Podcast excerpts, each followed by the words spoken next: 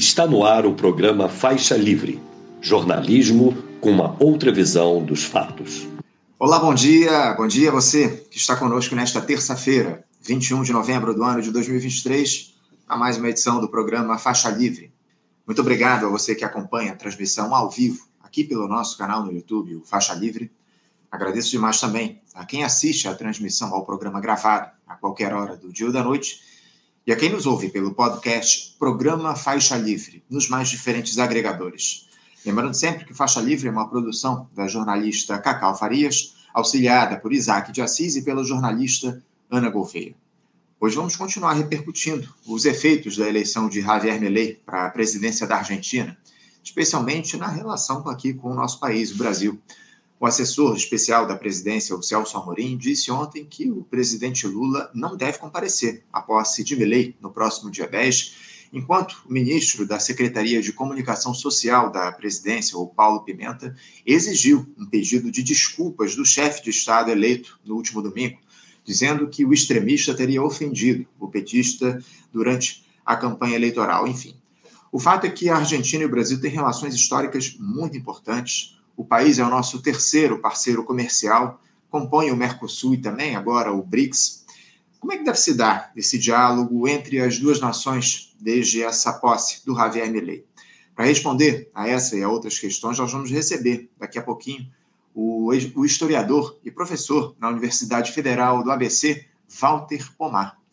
Nesta terça também será lançado no Senado a décima edição da Pesquisa Nacional de Violência contra a Mulher, pesquisa elaborada aí pelo Observatório da Mulher contra a Violência, e nós vamos conversar hoje com a jornalista da revista Gênero e Número, que organizou esses dados, a Maria Marta Bruno, falando aí sobre o que representa a violência contra a mulher no nosso país nos dias de hoje, o que é que pode ser feito para reduzirmos aí esse horror que se reproduz há séculos aqui no nosso país. Um papo importantíssimo daqui a pouquinho. Vamos falar também sobre economia nesta terça-feira. Estamos aí às vésperas da votação do orçamento da União para 2024, a Lei de Diretrizes Orçamentárias. Algumas dúvidas aí ainda pairam lá no Congresso, pressões por parte do Centrão para abocanhar mais recursos.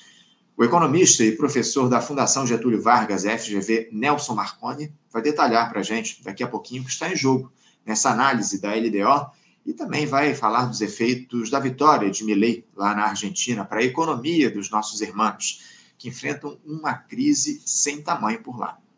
Encerrando o programa de hoje, nós vamos tratar de educação aqui no Faixa Livre, em papo com o jornalista, professor e diretor regional do Sindicato dos Professores do município do Rio de Janeiro e região, o Simpro Rio, Luciano Zarur.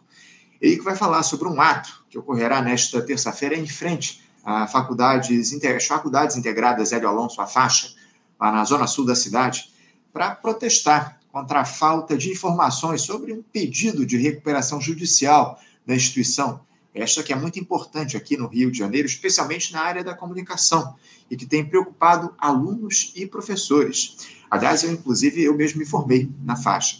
Já já vamos entender como é que tem se dado essa questão, esse diálogo da, do sindicato com a universidade, a faculdade. Uma edição aí cheia de assuntos relevantes para nós entendermos melhor a realidade do país e do mundo.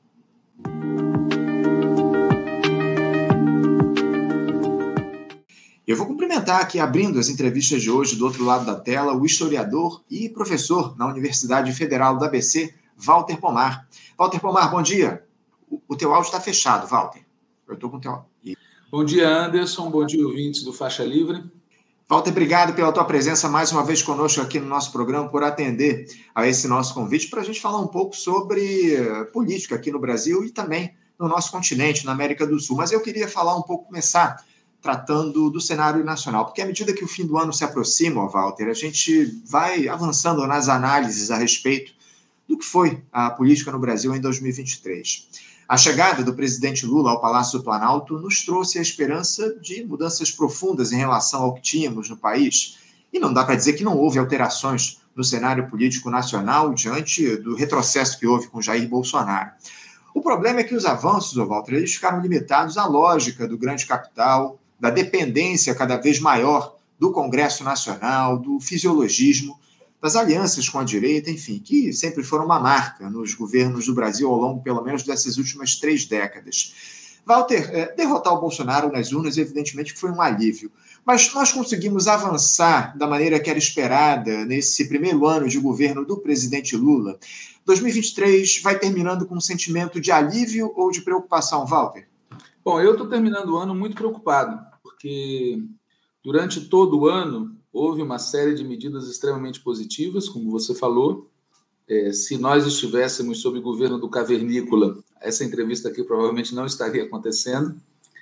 Então, desse ponto de vista, há o que comemorar. Porém, quando a gente compara o que foi feito com aquilo que precisa ser feito, precisaria ser feito, seja para o país deixar de ser um país primário exportador, seja para a política brasileira deixar de ser controlada por essas oligarquias que povoam o Congresso Nacional, os é, júris, o sistema judiciário, a polícia, as Forças Armadas, seja para que a gente melhore substancialmente, substancialmente o bem-estar social no país, seja para que o país possa de fato ter uma retaguarda econômica que permita ele jogar um papel diferenciado no cenário internacional, ou seja, quando a gente analisa não o que foi feito em comparação com o governo cavernícola, mas aquilo que precisa ser feito para que a gente possa cumprir o nosso programa. E, inclusive, o que precisa ser feito para a gente vencer as eleições de 2024 e 2026, aí eu fico muito preocupado. Me preocupa, em especial, uma opção feita pelo governo quando lançou o famoso novo arcabouço fiscal, que na verdade é um novo teto de gastos, está confirmado isso, né? a vida mostrou, confirmou isso. É a opção feita pelo déficit zero. Dizer, o novo arcabouço fiscal tem vários problemas, vários, mas um deles é, tem efeito imediato, que é essa busca voluntarista por conseguir o déficit zero em 2024 ela é voluntarista no duplo sentido. Não há motivo para conseguir o déficit zero, tá certo? Não há motivo, não há lógica nessa opção. E, em segundo lugar, ela é voluntarista porque ela se propunha, no prazo de um ano, conseguir um equilíbrio que não é alcançável, a não ser que o país desse um salto imenso na arrecadação ou que fizesse um corte brutal nos investimentos públicos e nos chamados gastos sociais. Obviamente, nós não vamos atingir o déficit zero, e o orçamento que tem esse propósito vai ser um orçamento contingenciado, vai ser um orçamento manietado, vai ser um orçamento menor do que é necessário, seja para manter as mudanças que já foram feitas esse ano, seja para continuar mudando o país. Então, eu estou muito preocupado e essa preocupação se estende, como é óbvio, à política, porque o outro lado da medalha é que o governo tem aberto espaços generosos para forças de direita. É, nós lá atrás, quando discutia-se a entrada do Alckmin, nós nos opusemos a isso e argumentamos que a escolha por uma frente ampla ela delimitava de maneira muito mesquinha qual devia ser o nosso programa e abria perigos imensos. Pois bem, é, se reincidiu ao longo do ano nessa lógica e a frente ampla vai ficando cada vez mais ampla, porque passou a incluir bolsonaristas passou a incluir bolsonaristas, pessoas que apoiaram Bolsonaro no primeiro e no segundo turno das eleições de 2024, sem contar aqueles que já estavam no governo e nele continuaram. Isso contamina a lógica do governo em tudo, né? Eu estava ouvindo agora há pouco uma entrevista dada pelo Paulo Nogueira Batista Júnior, uhum. em que ele criticava a opção do governo em ter dado continuidade as tratativas do acordo União Europeia-Mercosul a partir daquilo que havia sido negociado anteriormente pelo Macri e pelo Bolsonaro. E fez a pergunta óbvia: por que, que o governo aceitou partir de um patamar tão ruim? Bom, a resposta é porque o governo resolveu fazer isso em praticamente todos os terrenos.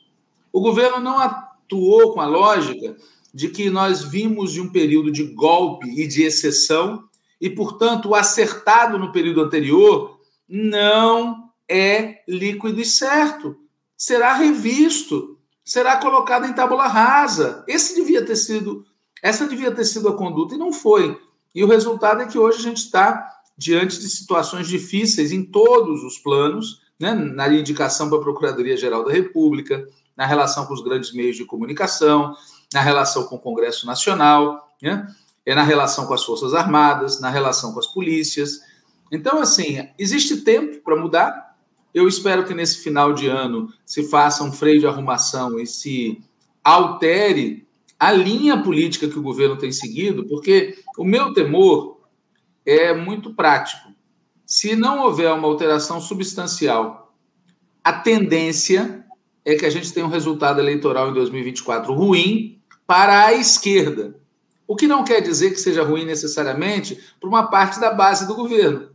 Vai ter gente que vai avaliar o resultado da eleição de 2024 dizendo de maneira quase surreal: o governo foi bem votado. Mas a questão é a esquerda ser bem votada, porque veja, se em 2026 aconteceu o que algumas pessoas acham lindo e maravilhoso, que é o cavernícola continuar interditado eleitoralmente, que é que mesmo que impedirá que a direita gourmet saia da frente ampla e lance candidatura?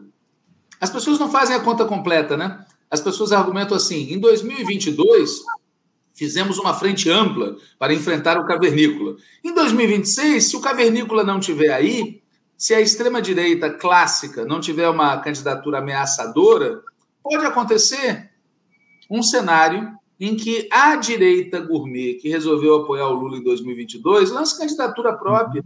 E se a esquerda não tiver muito forte, se a esquerda não sair de 2024 muito forte, se o governo não tiver muito bem, o cenário vai ser ruim. Infelizmente, há setores na esquerda, e não é apenas no meu partido, o PT, é também em outros partidos, que estão obnubilados, que estão olhando a realidade do ponto de vista da bolha institucional. Não estão nem mesmo prestando atenção nas pesquisas, que são preocupantes. Veja, se você olha as pesquisas de conjunto, tem pesquisas que mostram uma pequena melhoria, tem pesquisas que mostram uma pequena queda, se você olha de conjunto, você vê que se manteve uma estabilidade preocupante, porque nós ganhamos a eleição em 2022 por apenas 2 milhões de votos. E o cavernícola estava avançando naquele momento. Ou seja, nós ganhamos por 2 milhões de votos no momento em que eles estavam crescendo. Uma situação de equilíbrio depois de um ano de governo não tem motivo para ser comemorada. Uhum. Mas, como eu disse, infelizmente há setores que preferem é, só olhar o lado meio cheio do copo, esquecendo que nós temos a obrigação, como dirigentes políticos, como trabalhadores com consciência de classe, de antever o que vem por aí. E o que vem por aí, tá certo? A gente já teve um leve sinal disso na Argentina. Né? O que é que acontece quando você tem um governo moderado, um governo que de perde. Né? Um governo de pactuação, né, o Walter? É, veja, na Argentina, a pactuação se dá de maneira diferente daqui do Brasil, porque, como nos Estados Unidos, a política é muito polarizada. Mas ela se dá no plano dos programas, se dá no plano das classes, se dá no plano da adoção de linhas de governo que conciliam com os interesses de classe que são antagônicos aos interesses da maioria do povo. Eu não espero, veja, que o peronismo, que é uma organização por si só plural, que tem da extrema direita à extrema esquerda na sua história, tá certo? Vá ter uma coerência maravilhosa. Não espero do peronismo isso, né? Mas, é, como analista, olhando de fora, é evidente que o governo Alberto Fernandes foi substancialmente diferente do governo Kirchner, é, Cristina e do governo Kirchner-Nestor foi um governo muito diferente, a tal ponto que a própria Cristina Kirchner estrilou em torno de uma questão chave, que é a questão do acordo com o FMI. E essa questão teve relação direta com o desandar da economia argentina. Relação direta. Ou seja, nesse ponto chave, o governo Alberto Fernandes cometeu uma escolha que foi a pior escolha possível, e o resultado disso foi que ele próprio não foi candidato, já antevendo, tá certo? Quando um presidente tem direito a ser candidato à reeleição e desiste, já é um sinal gravíssimo, né? E colocou para candidato o seu ministro da Economia, né? Num país onde o desempenho econômico estava muito ruim. Veja, a votação dele, desse ponto de vista, é um prodígio, né? É um prodígio. É um prodígio. Ninguém deve duvidar disso. Ou seja, eles fizeram uma escolha de não esconder o problema, colocar o problema explícito. Só que não conseguiram convencer uma parcela da população argentina. E lembrem-se que aqui no Brasil, nisso nós temos uma semelhança. Existem blocos eleitorais muito fortes. Ou seja, nós, no pior momento, no pior momento, o PT, a esquerda, manteve uma votação imensa. Portanto, o que decide a disputa eleitoral não são 50 milhões de votos. O que decide a disputa eleitoral são 10 milhões, 5 milhões, 2 milhões. E é a política, é a disputa política. E a verdade é que é, nós estamos entrando numa situação em, em que, se não houver mudanças políticas e econômicas de curto prazo, vão se acumular notícias ruins do ponto de vista político que podem tornar o quadro irreversível. Por isso, eu termino esse primeiro ano muito preocupado. É, eu, eu te confesso que o meu sentimento é semelhante ao teu, Walter. É, e eu queria te questionar a respeito do seguinte: por que, que essa dificuldade do governo em avançar com em relação a pautas do nosso campo, Walter. Isso, de alguma forma, traduz a apatia da esquerda nesse diálogo com a sociedade? Por que, que os ideais do nosso campo eles não ganham corações e mentes dos brasileiros em um quadro onde a própria direita neoliberal tem se mostrado incapaz de dar solução para os dramas que nos afligem? Veja, para mim a, a, nossa pauta é muito ampla, né? O governo iniciou, por exemplo, o ano é, com um reajuste de salário mínimo muito minúsculo. Isso faz parte da nossa pauta, tá certo? É, no âmbito da saúde, a gente está terminando o ano sem cumprir o piso constitucional. Isso faz parte da nossa pauta.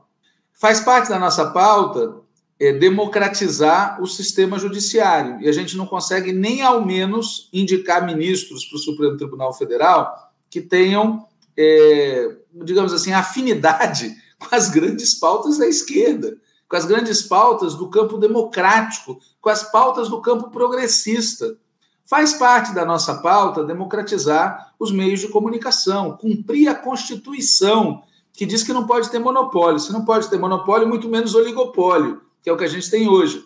E não se avançou nada em relação a isso. A gente tem um ministro da comunicação, que é um personagem, além de, digamos assim, um pouco excêntrico, ele é um personagem da direita, e não faz nada nesse terreno. Faz parte da nossa pauta acabar com a violência sistemática das polícias militares contra a população pobre, negra e periférica. Ontem foi o dia 20 de novembro, Dia da Consciência Negra, dia onde no país inteiro se criticou o genocídio contra a população negra, jovem, periférica. E a verdade é que, em geral, no país, né, certo? Como regra geral, há exceções, as polícias, em particular as polícias militares, continuam operando como força de ocupação. Faz parte da nossa pauta reindustrializar o país. Só que isso exige investimento público na veia, numa escala muito grande. E, nesse terreno, como eu já falei, o arcabouço fiscal é um bloqueio. Aliás, é um bloqueio, inclusive do ponto de vista filosófico porque está lá inscrita a ideia de que as chamadas despesas só crescerão num limite máximo de 70% das receitas, ou seja, no longo prazo o Estado vai diminuir. E como é que pode ter reindustrialização de um país periférico se o Estado diminui? Só quem tem a cabeça na Europa ou nos Estados Unidos acredita nessa fantasia, que nem lá, que nem lá se aplicou. Então, assim, a nossa pauta, de uma forma geral, por exemplo, a participação das mulheres na política. Né? Nós conseguimos o prodígio nos últimos é, meses de todas as alterações é, governamentais expressivas terem sido substituição de mulheres por homens. Enfim, eu podia continuar a lista, tá certo? Nada disso muda o fato que, eu repito, em comparação com o que nós tínhamos no país, é óbvio que nós melhoramos muito. É óbvio como diz uma amiga que trabalha na Casa Civil, que a lista de entregas do nosso governo é imensa. Eu não tenho dúvida nenhuma disso. Eu não estou discutindo nada disso. Eu estou discutindo que no futuro, olhando para frente, o que nós fizemos até agora não é suficiente nem para cumprir o nosso programa de transformação do país, nem para manter o governo ganhando eleições. Isso, veja, nós governamos o país de 2003 a 2016. Fizemos mais naquele período do que estamos conseguindo fazer agora, obviamente. E ainda assim, quando a direita resolveu parar de disputar a eleição, eles foram para o golpe e nós não tivemos força para resistir. Aí, quando a gente lembra disso, as pessoas dizem: não, mas o cenário do golpe está fora do, de contexto agora, não vai acontecer mais, sempre, nunca vai, né? Não ia acontecer, não vai mais. E além do mais, a situação eleitoral, eles não contam com uma força como o Lula, ou seja, a gente fica sempre é, numa situação que é sobrecarregar a pessoa física e jurídica do Lula com tarefas que só podem ser cumpridas no médio e longo prazo por organização coletiva. O PT precisa ser forte, a esquerda precisa ser forte, os movimentos sociais precisam ser fortes. E para isso precisa ter organicidade, discurso, entrega, entrega no sentido de realizações governamentais que deem substância ao que ele está fazendo. Agora, claro, a gente pode fazer o jogo do contente e dizer que o que está sendo feito até agora está muito bom e que é o suficiente. As pesquisas não demonstram isso. O, o Walter, é, o fato de, do, do lulismo, dele ser identificado com os ideais de esquerda, é, quando, na minha avaliação e de muitas outras pessoas, ele dialoga com uma retórica de centro. Isso tem relação com essa espécie de repulsa, digamos assim, que os brasileiros têm no que diz respeito ao nosso campo? O lulismo hoje ele pode ser considerado um problema para a esquerda? É, primeiro, eu não uso essa expressão lulismo. Eu acho que ela é produto de uma interpretação equivocada é, baseada na ciência política, analogias com varguismo, então eu não uso essa expressão. Em segundo lugar, eu acho que a influência do Lula eleitoral e política é positiva, eu não acho que ela seja negativa. Eu não atribuo a isso os nossos problemas, eu atribuo a conduta da esquerda frente a isso os nossos problemas. Em terceiro lugar, o meu critério para saber o que é, qual é o corte é o que o lado de lá acha. Eu sou ouvinte da Jovem Pan, cara. Eu sou ouvinte de rádio evangélica. Assim, o ódio deles ao Lula, o ódio deles ao lulismo é brutal. Então, assim, tá do lado de cá. Essa ideia de que é de centro parte de uma visão um pouco europeia, entendeu? Quer dizer, se estivéssemos na Europa, só que não estamos. Para a direita brasileira, para a classe dominante brasileira, mesmo quando eles são obrigados a engolir, porque são pragmáticos, o que o, o, que o Lula expressa não é aceitável para eles. Portanto, na vida real, não no papel, nas obras teóricas, em referência aos ensinamentos de não sei quem, mas no papel, tá certo? O Lula e aquilo que ele expressa, na minha opinião, é de esquerda. O problema está na conduta de uma boa parte da esquerda frente a isso, que ao invés de ser uma conduta de se apoiar nisso para avançar, é uma conduta de se limitar a isso e ficar aquém disso. Porque eu digo para vocês, Sabe quem é o cara mais à esquerda que tem no governo Lula? O Lula. O Lula. Não são os ministros do PT que estão lá, é o Lula. E, aliás, se você olhar o que é o setor dito majoritário no PT, o Lula, em geral, está à esquerda, tem posições melhores. Então, o problema não está, na minha opinião, nele e nem na influência que ele tem sobre o povo brasileiro. O problema está na atitude subalterna, servil, puxa-saca, rebaixada de uma parte da esquerda frente a essa influência, ao invés de partir dela para avançar, para organizar o povo. Ou seja, foi decisiva a influência do Lula para a gente vencer as eleições de 2022, ninguém tem dúvida disso. Os 2 milhões de votos, o voto majoritário nas camadas pobres tem a ver com o fato dele ter sido porta-voz nosso na campanha. Imaginem o Haddad fazendo isso. Não faz, não consegue fazer. Tá certo? Então, ele foi decisivo. Frente a isso, se abriu uma situação positiva no país. Positiva. Só que qual é a atitude nossa? A atitude nossa deve ser mobilizar, conscientizar, avançar, organizar. E qual tem sido a atitude de muita gente? Paralisia, governismo extremo, chapa-branquismo, não fazer nada, não chamar mobilização. Eu vou pôr a culpa no Lula por isso? Nunca. Eu acho um absurdo, entendeu? Para mim, o problema não é ele. O que ele faça ou deixa de fazer. O problema é quando a direção do PT, por exemplo, se reúne no dia que, em que na Palestina, tá certo? Estava em curso um genocídio. A direção do PT se reúne e coloca na pauta estatuto, estatuto, estatuto. E a gente tem que lutar para incluir o tema Palestina, a gente tem que lutar para incluir, ou seja, quando as direções políticas dos partidos de esquerda, eu estou falando do PT porque é o meu partido, portanto eu falo com direito. Agora, isso vale para outros, inclusive para outros que se diziam melhores e superiores ao PT e que vão se acomodando a uma dinâmica institucional, ao invés de aproveitar o momento aberto pela vitória para avançar. Isso vale para muitos movimentos sociais que vão se acomodando a essa correlação de forças ruim, sem entender que correlação de forças se altera. A direita fez isso. Quem imaginava em 2002, quando Lula ganhou as eleições, que nós íamos chegar em 2016 com um golpe e em 2018 com cavernícola. Bom, o fato é que a direita construiu essa alternativa. Bom, cabe a nós construir correlações de força melhores e não se dobrar a elas. É assim que eu vejo. Walter, eu tenho recebido aqui muitos convidados, muitos analistas que é, entendem que essa postura do Lula, esses discursos dele um pouco mais à esquerda em relação ao que o próprio, os próprios ministros do PT é, trazem, isso seria uma espécie de jogo de cena, digamos assim, uma disputa que não existiria.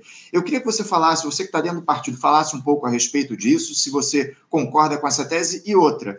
Não deveria partir do próprio Lula uma postura mais proativa, no sentido de mobilizar a população, de fazer um diálogo mais próximo, de expor as pressões às quais ele tem ele está colocado nessa gestão de amplíssima aliança? Então, veja, eu acho que essas críticas são de laboratório, porque as pessoas que conhecem a dinâmica de um governo, conhecem a dinâmica de um partido, de um movimento social, sabem que é impossível cobrar de uma pessoa, quem quer que ela seja, tá certo? Uma espécie de capacidade de onipotência, onisciência, onipresença. Não existe isso. Ou você tem organização coletiva que cumpra o conjunto das tarefas, ou uma pessoa, pode ser quem seja, pode ser a mais maravilhosa, não dará conta. Em segundo lugar, é preciso lembrar que o Lula é chefe de Estado e presidente, chefe de governo. Ele não é presidente do partido. Às vezes eu vejo as pessoas, é engraçado, porque eu me lembro do debate no final dos anos 80, em que dentro do próprio PT, na esquerda, havia uma grita contra o culto à personalidade, contra a confusão Estado-partido. E o que as pessoas querem, um pouco que o Lula faça agora, é isso, então. Veja, ele, dentro do que é o papel de um chefe de Estado e dentro do que é um papel de um chefe de governo, tem limites objetivos, que não são só legais. E ele, geralmente, ultrapassa esses limites, tá certo? Em suas falas, etc. Dizer que isso é jogo de cena, bom, aí papel aceita tudo. Na minha opinião, o que existe é que o Lula, como você, como eu, percebe, percebe que a situação está muito complicada, muito complicada.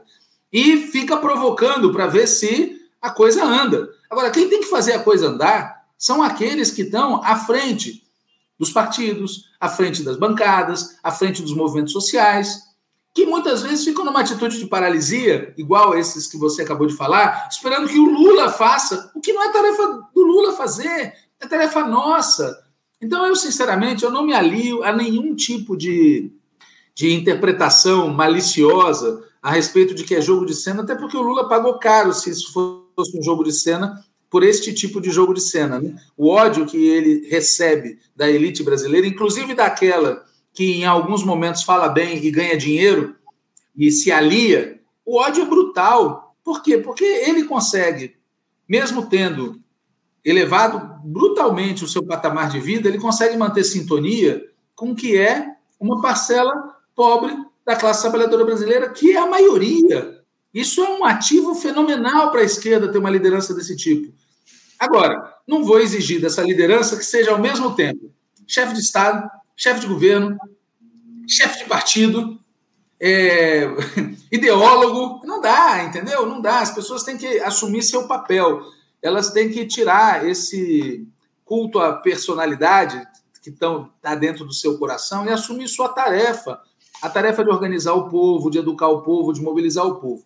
Eu não quero dizer com isso que o Lula não tenha cometido inúmeros erros todos nós cometemos, e ele, como teve mais responsabilidade e mais poder, cometeu inúmeros erros que são de responsabilidade única, exclusiva e pessoal dele. Agora, não acho que o problema para a gente sair dessa situação que nós estamos hoje dependa principal ou exclusivamente dele. Se não houver uma mudança de atitude nas organizações coletivas da classe trabalhadora, nós vamos nos lascar.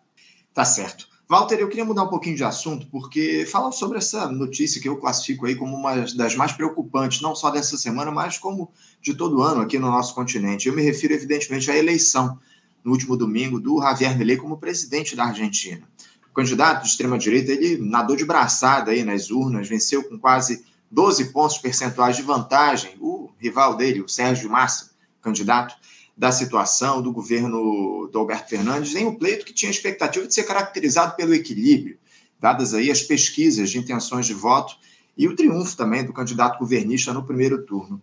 Walter, uh, o que esperar dessa gestão do Javier Milei na Argentina? Ele que se classifica aí como um anarcocapitalista, busca conselhos com um cachorro morto, promete privatizar tudo, acabar com o Banco Central, dolarizar a economia e tem muita proximidade com a família Bolsonaro, né? O que, é que você espera aí desses próximos anos, desses próximos anos lá nos nossos, vizinhos na Argentina? Não, primeiro, é, eu espero que o povo argentino derrube esse cara o mais rápido possível. É isso que eu espero, tá certo? É, não acho que deva ter nenhum tipo de tolerância com um governo que vai ter momentos cavernícola plus. Porque eu quero dizer para você que eu nunca imaginei que eu ia chegar numa situação de achar que o cavernícola ia ficar em segundo lugar no, no desfile, tá certo? Nandertal. Bom, agora, não acho que a vitória do Milley se deva ao próprio Milley. Nas primárias, nas primárias, o Milley e a Patrícia Bullrich somados tiveram 58% dos votos. No primeiro turno, o Milley e a Patrícia Burris tiveram 54% dos votos. E no segundo turno, o Milley teve 55% dos votos. Então, a rigor, a rigor, nós temos na vitória do Milley dois componentes. Um componente é a força que a extrema-direita logrou ter na Argentina, que tem a ver com os mesmos fenômenos que explicam o crescimento da extrema-direita no mundo afora e aqui no nosso país, inclusive. E o outro componente foi o apoio da direita gourmet, da direita tradicional, dos neoliberais que sabem usar garfo e faca, dos neoliberais que não são terraplanistas, mas que colocam em primeiríssimo lugar o objetivo de derrotar a esquerda realmente existente em cada país. Na Argentina, a esquerda realmente existente, aquela que tem força de massa, que tem capacidade de ganhar as eleições, gira ao redor do peronismo. E eles colocaram essa tarefa em primeiro lugar. E o instrumento que eles tinham à mão era o Milley, como foi o Collor, aqui num certo momento, como foi o Bolsonaro, num certo momento, como foi o Hitler na Alemanha, num certo momento, como foi o Mussolini na Itália, num certo momento. Essa direita dita tradicional, educada, tá certo? Que ri das loucuras do Milley, é mais criminosa do que o próprio, na minha opinião. É mais criminosa do que o próprio. Agora, ele vai ter condições de implementar o seu programa como um todo? Provavelmente não, como também aqui o cavernícola não teve. Agora, a questão é, é, o problema deles não é aplicar aquele programa como um todo. Essa é uma ilusão. Eles apresentam um programa máximo, ao contrário da esquerda moderada, que fica rebaixando o seu programa, a extrema-direita vai na linha de apresentar seu programa máximo, porque ela disputa interpretações de mundo, visões de mundo, cultura política, questões existenciais, tá certo? Ela disputa profundamente a sociedade e depois faz o que é possível do ponto de vista da correlação de forças. A gente faz o contrário, né? Uma, a gente, uma parte da esquerda, rebaixa o debate ideológico, não faz disputa cultural, não disputa visão de mundo, se ajusta à lógica social liberal e depois aplica já que sobra do programa, e olha lá, são duas lógicas opostas. A da extrema-direita tem se demonstrado muito eficaz eleitoralmente. Agora, veja, mesmo que eles não apliquem e não vão conseguir aplicar o seu programa como um todo, isso já produz um desastre. Esse é o ponto. Veja, vamos comparar aqui com o Brasil. Eles conseguiram, no período Temer-Bolsonaro, causar um retrocesso econômico, social e cultural no país imenso aquilo que a gente tinha avançado no período 2003-2016, eles desmontaram e foram mais para trás ainda. Então, essa ideia dos avanços graduais, vamos devagar que a gente chega ao longe, ela não leva em conta a existência de uma extrema-direita que joga o debate político lá para cima, depois faz o que dá para fazer e o estrago é imenso. Então, para mim, a questão não é o que, é, se, não é se o Milley vai conseguir fazer todo o seu programa. Não vai, ninguém consegue isso. A questão é o quanto ele vai conseguir fazer do seu programa e o quanto isso vai afetar para pior as condições de vida do povo da Argentina. E o problema adicional é que, como o governo Alberto Fernandes é muito ruim do ponto de vista especialmente econômico, tá certo? Isso dá ao governo do Milley uma espécie de gordura para queimar, né? Dá a ele um bode expiatório para dizer as coisas estão mal ainda, porque nós recebemos essa herança maldita, que ele vai usar e abusar. Então eu não estou entre aqueles otimistas que acham que o governo do Milley vai esbarrar numa maioria congressual, nas instituições, na mobilização do povo argentino. Acho que vai haver tudo isso, mas isso não impedirá este governo de produzir danos muito sensíveis às condições de vida do povo argentino. Eu quero lembrar que, embora a situação na Argentina esteja como está, a distribuição de renda per capita lá é superior à nossa. É superior à nossa. Ou seja, quando a gente fala X% de pobres na Argentina, os pobres na Argentina são menos pobres do que os pobres aqui no nosso país. Portanto, eles têm muito estrago ainda por fazer e buscarão fazer. E esse estrago não vai se reduzir à Argentina, evidentemente, tá certo? Isso muda para pior a correlação de forças latino-americana, dificulta as ações que o governo Lula tem feito no âmbito da política exterior. É tudo bastante complicado desse ponto de vista.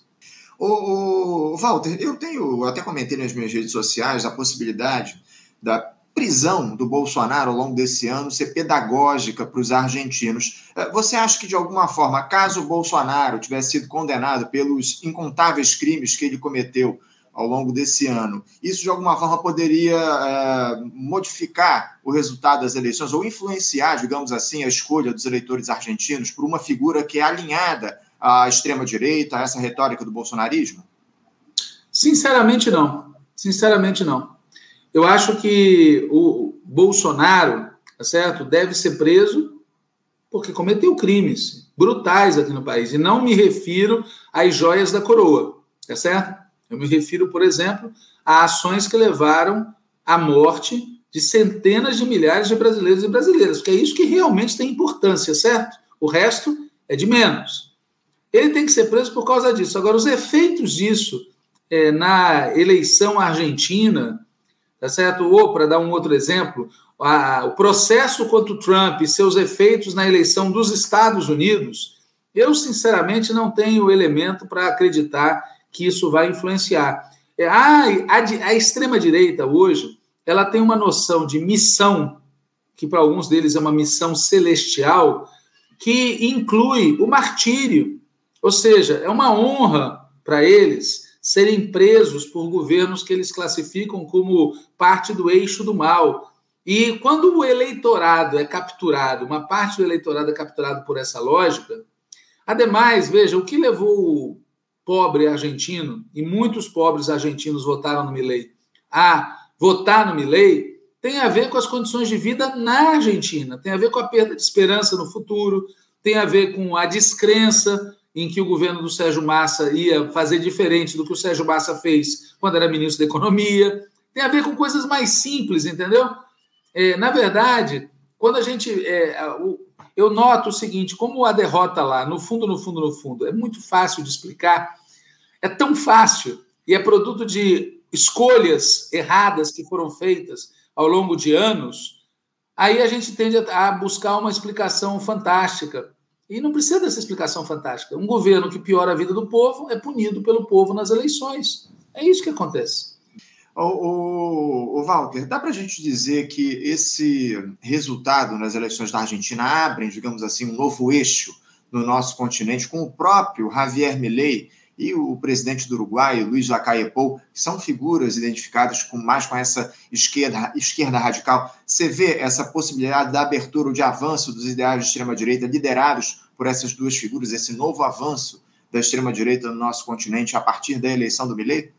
Veja, é, as peças estão dispostas nesse sentido, né? Porque você tem o Uruguai, você tem a Argentina, você tem o Paraguai você tem o Equador sob governos de direita, você tem uma situação difícil na Bolívia, porque caminha para ter mais de uma candidatura do campo popular, e isso abre a possibilidade de uma vitória eleitoral da direita. Né? Você tem uma situação difícil na Colômbia, onde o governo Petro está sob cerco. Você tem uma situação difícil na Venezuela o tempo todo, porque tem o cerco estadunidense que desequilibra tudo. Ou seja, você no Chile tem uma situação igualmente difícil, quer dizer, se caminha, se não houver alteração substancial para uma vitória da direita no continente. Então, as peças estão dispostas para a constituição de um eixo, como você falou, de direita extrema direita. Isso vai funcionar? Bom, isso vai ter êxito para além do discurso? Isso depende muito da ação do governo brasileiro, porque o governo brasileiro, tomado isoladamente, é uma parte importante da economia é, do continente, do subcontinente. E depende também, em parte, da margem de influência, da capacidade de movimento dos Estados Unidos vis-à-vis a China. E se os Estados Unidos saírem da sua paralisia, da sua disputa, da sua confusão interna, tiverem uma política mais dura para a região, ainda mais dura do que já é, as duas coisas somadas, ou seja, a disposição das peças e a ação dos Estados Unidos, pode é, virar mesmo um eixo, a gente pode ter o, o, um ciclo de governos, tá certo? Regressivos e de direita, né? Na nossa região. Desse ponto de vista, me preocupa muitíssimo uma decisão que tem que ser tomada agora, até o dia 7 de dezembro, uhum. que é a assinatura ou não ó, do, do tal acordo União Europeia-Mercosul. Esse acordo, vamos falar, ele é uma espécie de alca com a Europa. É, os governos europeus gostam de posar de progressistas, tem gente aqui, inclusive no governo brasileiro, que achava que nós tínhamos que, ao invés de se posicionar na disputa Estados Unidos e China, buscar a Europa, e esse é um dos motivos pelos quais não se rasgou o mau acordo que estava sendo construído pelo, pela dupla Macri e Bolsonaro para manter a porta aberta para o diálogo estratégico com a Europa. Só que esta Europa, aliás, não é de agora, mas enfim, esta Europa concretamente nos propôs um acordo padrão ALCA. E se isso for firmado, aí, meu caro, nós vamos estar numa situação dificílima. Então, assim, tem que ser feito um movimento muito forte no sentido de que o presidente Lula declare no dia 7 que não estão dadas as bases. Porque, veja, no momento, o Brasil preside o Mercosul. Ali na frente, a presidência do Mercosul muda de mãos, uhum. e no Mercosul, depois do dia 10 de dezembro, a gente terá Uruguai, Paraguai e Argentina governados pela direita. O que sairá disso, não consigo achar que seja coisa boa. Então, o momento para jogar esse acordo fora e, se quiser começar a discutir outro a partir do zero, é agora. Mas o mais importante, voltando ao que eu falei antes, é que o Brasil adote uma política de desenvolvimento nacional articulado com a região, impulsionado pelo Estado, com muito dinheiro público. Se não fizer isso, se aceitar a lógica primária exportadora como nosso limite, bom, a região inteira vai estar condenada a isso com governos de direita, extrema-direita ou centro-esquerda, não importa. Porque, no fundo, no fundo, no fundo, nosso futuro de longo prazo é determinado pelas escolhas que a gente faz no âmbito da economia. Né? Não adianta ter um governo de esquerda que faz escolhas primárias portadoras. Ele está simplesmente dando tiro no pé. É isso que ele está fazendo. Eu, inclusive, ia trazer essa discussão do acordo lá com o, da União Europeia com o Mercosul, que está sendo tratado nesses próximos dias. Vai haver aí duas reuniões agora em Brasília na sexta e no sábado, se eu não estou enganado, para fazer essa discussão, uh, para aprofundar esse diálogo com a, a, União Europeia. Inclusive, há a expectativa, de fato, de que esse acordo seja fechado até o próximo dia 7. O, o Milei assume lá na Argentina no dia 10 de dezembro.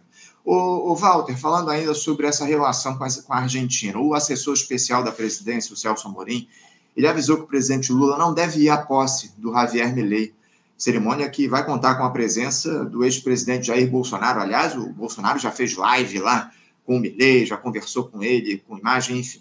Você considera correta essa decisão do Lula de não comparecer à posse do novo presidente da Argentina e diante de tudo isso que envolve a vitória do extremista? Como é que deve ficar a relação do Brasil com os nossos vizinhos, Walter? A gente sabe bem que o Bolsonaro sancionou o diálogo com a Argentina ao longo dos seus anos de mandato. O Javier Milei ele pode tomar uma decisão semelhante ou ele sabe bem que não, não dá para prescindir do Brasil para tirar a Argentina da lama?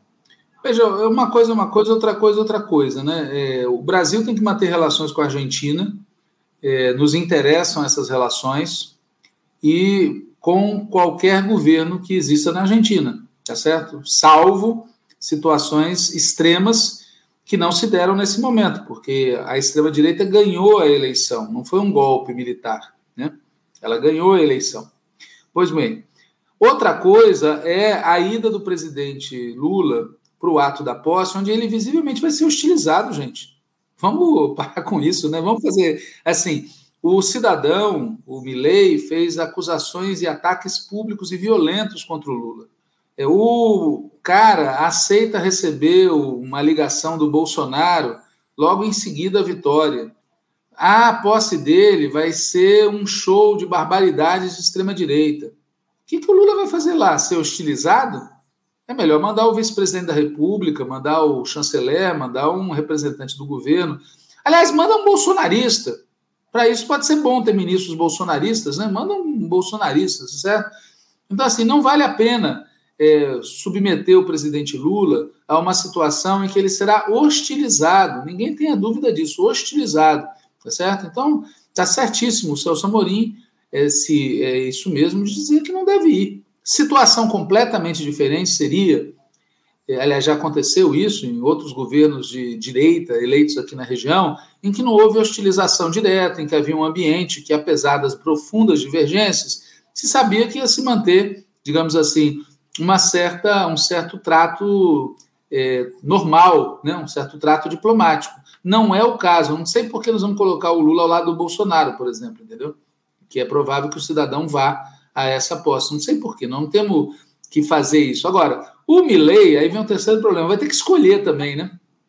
Ele vai fazer escolhas, porque a questão é saber se a elite que o escolheu quer romper relações com o Brasil. Óbvio que não a elite que o escolheu não tem interesse em romper relações com o Brasil, assim como a elite aqui no Brasil não tinha interesse em romper relações com a China, independente das besteiras que o Cavernícola falava. Então, são coisas distintas, entendeu? As relações do Brasil com a Argentina, do nosso ponto de vista, as relações do empresariado que apoiou o Milley com o Brasil do ponto de vista deles, e a ida pontual do Lula nessa posse. Na posse não deve ir. É submeter o Lula a uma, a uma situação que não cabe. É, e como você muito bem colocou, o próprio Bolsonaro deve estar lá na posse do Javier Milei. Foi convidado, inclusive, pelo presidente eleito da Argentina para participar dessa cerimônia no próximo dia 10. Ô, ô Walter, para a gente fechar aqui, porque a gente já avançou um pouco no nosso tempo combinado, a, a mudança no comando lá da Argentina, isso é suficiente para dar conta dos problemas estruturais que o país enfrenta? É, é, em 2019, optou-se por encerrar o período da direita tradicional na presidência para a escolha de um um, de um candidato aí de centro-esquerda, que a volta do peronismo aí com Alberto Fernandes derrotando o Maurício Macri. Agora a opção é por um extremista dito anarcocapitalista, uma guinada severa aí dos eleitores, digamos assim. Esse tipo de escolha evidencia o grau de desespero que se coloca lá entre os argentinos, Walter? O que é que justifica mudanças tão drásticas assim no intervalo de quatro anos? Então, é, primeiro, eu acho que tem uma questão de fundo que eu vou comentar, mas se você olhar os resultados numéricos, eu estava olhando isso, inclusive, antes da gente entrar aqui no programa, em 2011, a Cristina Kirchner teve 11 milhões 900 mil votos. Em 2015, o Macri teve 12 milhões 988 mil votos. Em 2019, o Alberto Fernandes teve 12 milhões 900 mil votos.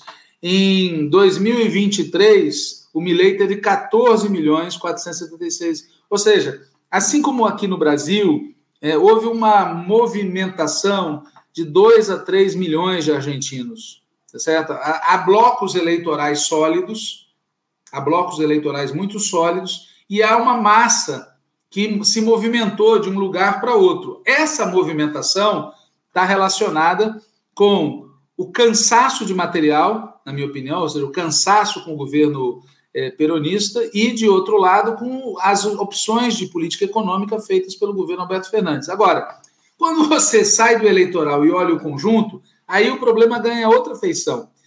Porque, veja, nós temos há anos, entra governo de direita, entra governo peronista, entra governo de direita, entra governo peronista, você tem transformações na estrutura econômica argentina que não tem conseguido restaurar o nível da indústria que a Argentina já teve no passado.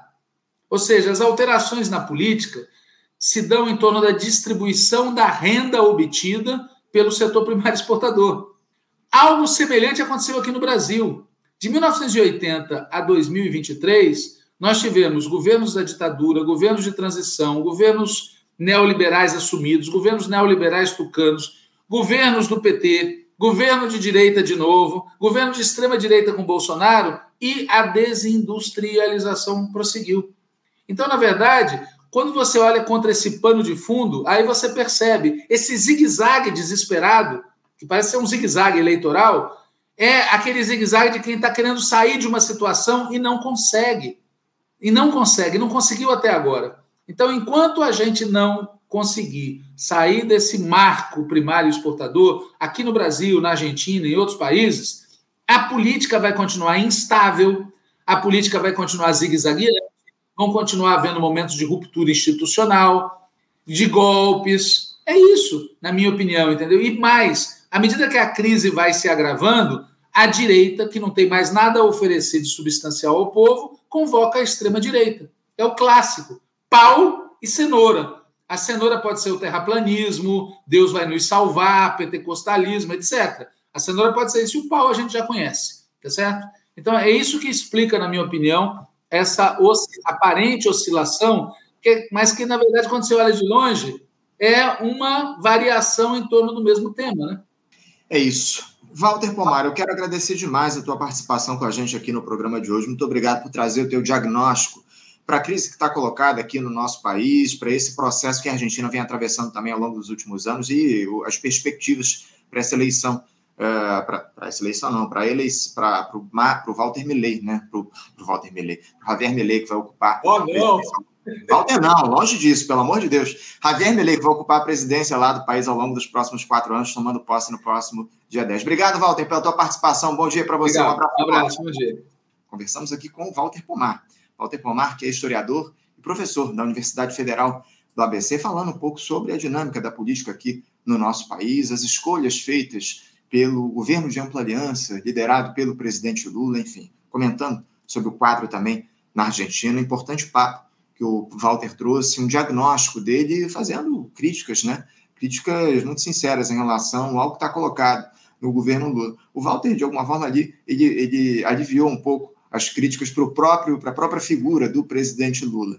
Enfim, eu tenho lá um pouco de discordância em relação a isso. De toda forma, ele fez uma análise muito sensata a respeito do que está colocado é, aqui no nosso país para os próximos anos e a partir do que a gente viu aí nesse primeiro ano de mandato do de terceiro mandato do presidente Lula. Você, ouvinte do Faixa Livre, pode ajudar a mantê-lo no ar faça sua contribuição diretamente na conta do Banco Itaú. Agência 6157. Conta corrente 99360, dígito 8. Esta conta encontra-se em nome do Sindicato dos Professores do Município do Rio de Janeiro e região, o Simpro Rio, uma das nossas entidades patrocinadoras, mas seus recursos são destinados exclusivamente para o financiamento do nosso programa. Você pode fazer sua doação de qualquer valor, utilizando também a nossa chave Pix, que é ouvinte@programafaixalivre.com.br. Sua contribuição é fundamental para a manutenção desta trincheira progressista no ar.